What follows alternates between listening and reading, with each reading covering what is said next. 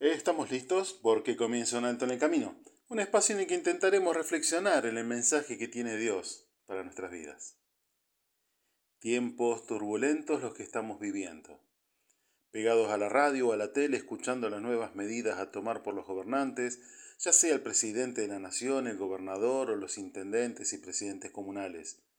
Tenemos también los clásicos opinólogos, los cuales muchos son especialistas, mensajeros enviados a infundir miedo, nerviosismo, tensión y la expectativa de qué sucederá. Dice la Biblia, como el gorrión en su vagar y como la golondrina en su vuelo, así la maldición nunca vendrá sin causa. Proverbio 26.2.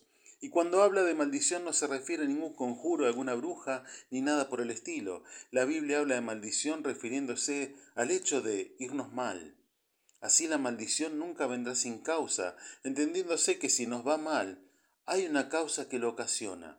Hay causas que ocasionan que a un país le vaya mal, a una familia, a una persona. Y Dios en su misericordia nos da consejos, directivas, para que nos vaya bien. Fíjese lo que dice el Creador a los gobernantes, a los jefes de familia, a los empresarios, a los comerciantes. La justicia engrandece a la nación, pero el pecado es la deshonra de cualquier pueblo. Proverbio 14, versículo 34. Misericordia y verdad guardan al rey, y con clemencia se sustenta su trono. Proverbio 20.28. Los reyes reprueban las malas acciones porque el trono se basa en la justicia. Proverbio 16.12.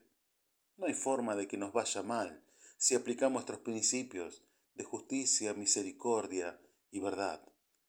El apóstol Pablo suplica a la iglesia, palabra que se extiende hasta nuestros días. Suplica a la iglesia, a usted, a mí, como aquellos, como se acuerdan aquellos constituyentes al redactar nuestra Constitución Nacional, que rezan el preámbulo de la misma, que invocando la protección de Dios, fuente de toda razón y justicia, ordenamos, decretamos y establecemos esta constitución para la nación argentina.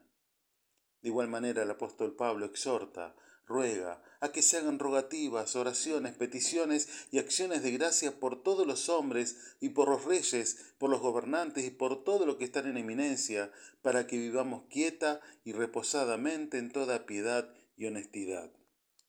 Porque esto es bueno y agradable delante de Dios nuestro Salvador, el cual quiere que todos los hombres sean salvos y vengan al conocimiento de la verdad, porque hay un solo Dios y un solo mediador entre Dios y los hombres, Jesucristo hombre el cual se dio a sí mismo al rescate por todos.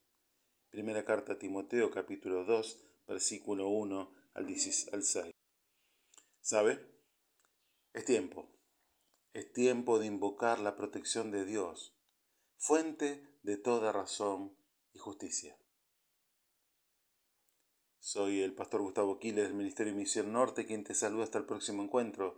Nuestras vías de contacto misión.norte.hotmail.com o al 3415-958-957.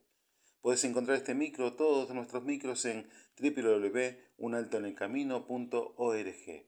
Dios te bendice en esta jornada.